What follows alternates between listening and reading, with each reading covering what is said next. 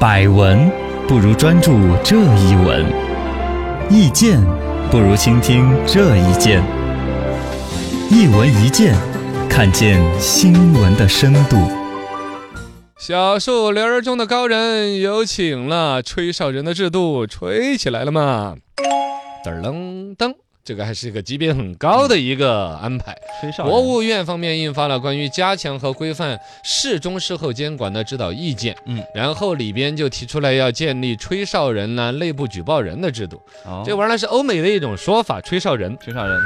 哎，不 就是上厕所去了， 差不多。对这不是吹我这种口哨，是裁判的这种哨。啊，现在的常规裁判意识是旁边有个裁判，比如说政府的监督和管理，嗯来实行企业的一种监督。我吹哨子，对但是另外有一种吹哨人，也可能在企业内部，啊嗯也就是说内部的举报啊、检举呀、大义灭亲，呃，也算是大义灭亲。嗯其实更多的还在于说，他的社会的道德的公民意识要对高于企业人的一个意识。啊，这个制度是一种全世界都在进行的，对包括了对于这个举报人的保护，甚至于是奖励，甚至于是中奖的制度，嗯这都是全世界的现行制度之一。建立起我们在讨论这个事情的可行性。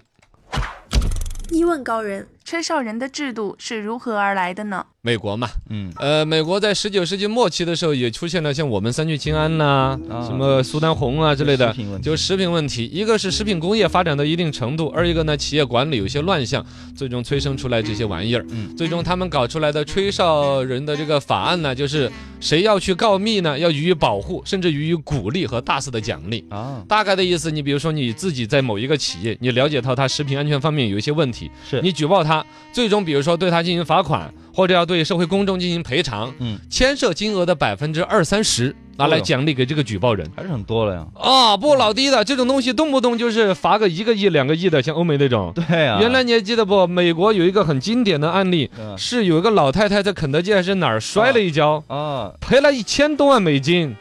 是烫被烫了还是摔了一啊跤摔了一跤，啊就我在你的营业场所的基本安全没有得到保障，这官司打打打，最后是赔了钱的。啊，嗯啊，这是他那个一个典型案例吧。但回来说，这还不是举报。如果牵扯到在企业内部，我能够发现有一些问题，比如类似于我们说，呃，牛奶里边的三聚氰胺的问题，嗯，其实是全行业都知道的，对，但为什么放任它的存在？这个就是吹哨人制度的一种缺失。嗯，如果有的话，我知道我去举报了，有奖励，可能这是一种呃励引导我、鼓励我。如果说我担心我举报了之后可能有风险，哎，吹哨人制度能够保护保我，护这一切都是有价值的。对，那个类似的这种很典型的一个全世界出名的案子呢，就是安然那个公司，啊，两千零二年嘛，可能你对那时候还不大。嗯，不大，很很全世界轰动的一个案子，美国的一个能源巨头叫安然，嗯他后来是破了产的。他就是他公司的一个之前的一个副总裁，他去当副总裁之后，觉得这公司没 得搞，有问题，嗯他把他举报了，后来给弄破产了。但哎，弄破产，感觉这个是个负面的， 不是弄破产了，是本来他背后就有强大的一些证券欺诈的一些逻辑，啊，他对于这个投资人的一种信息的不公开和一些问题，把他给举报出来了。嗯啊，就是这么一个问题。二问高人，这是国内第一次提出吹哨人制度吗？在国务院这个级别算是第一次了，这个嗯级别是很高的一个级别了。对，但其地实，方在上尝是试上啊，是之前上海二零一六年就做过相应的一些尝试，啊也是先在食品安全举报方面做的一些尝试，就是你要发现你哪儿附近啊呢、或者你自己打工的那家面面包厂啊。嗯或者什么食品厂有某种问题，你可以举报它，而且有奖励的一种机制。对，他们提的好像是举报涉案金额的百分之一到二的举奖励，啊这个也是很吓人的。它只要是涉案金额哟，你比如说这一批牛奶，啊，比如说涉案金额就是五百万，五百嗯万，按百分之一那就是五万啊，五万，啊，对，百分之二就还是很十多万，，对，还是很多了，还是算比较，因为它不是按照罚款金额或者说是造成的损，是按涉案的金额对，卖了多少？啊、也还是比较大的。对因为本身来说哈，对于一个企业的监管，你可以看得到，生产面包，感觉这是一个多历史悠久的一个行业。嗯但都牵扯到多少？比如说对面包、面粉的采购，嗯，它里边的生产的工艺，有哪一些粉丢掉没丢掉，干不干净，对，嗯放过期了还在卖没有？你从外部的工商、食品卫生监督，你你有多少管理人员？嗯，你看不能到啊？对监督得了多少？看不到的嗯。但是他内部的员工最熟悉里面的繁复的工序，每一个环节，只要有合理的奖励的激励的制度。他能够把他的道义激发起来，对说原来我们一直是没有卫生许可的，呃，我们说起来在道中送外卖，其实我们的外卖是很脏的，啊，怎么怎么就样的举报出来了。对对对对，这个实际上就是刚才我把他说的感觉弄垮了个公司，他不算弄垮，就是你一个人是有两面人格的，嗯你的 A 面儿是一个公司的员工，一个企业的员工。是我应该为这个企业和这个公司的生存发展尽一份力，而由此去获得我的收入和工资。嗯，但是另外一方面，你也是一个国家的公民，你也是一个社会人，对你对这个社会，哪怕像我们中国十几亿人口，你也担了十几亿分之一的社会道义和责任。嗯你对他分担，就在某种情况下，有可能你这十几分之一的责任突然会变成百分之百，因为有可能全中国只有你一个人知道这个猫腻，对或者说你的，你知道吗？这个时候你的公民的意识和一个完整的人格就应该战胜你作为一个企业员工的那点儿小利益，对良心啊，就应该对，这就是还原你的良知来举报他。三问高人，如何保证吹哨人制度能够执行呢？这个其实就比较困难了。嗯首先来讲，你这玩意儿嘎，冰冻三尺非一日之寒。对这种制度的建立，其实像我们在说，随口当中，只要稍微不注意概念的厘清，就容易把它形成个告密呀、啊举报打啊小报告啊，对就是你把这个公司给搞垮了呀。啊会有这你都有这个，个的，嘎。对，这个就是在社会观念的扭转上面，这就第一就非常的难。嗯第二来说呢，就是关于关于相应的一些奖励的匹配，能不能够到位？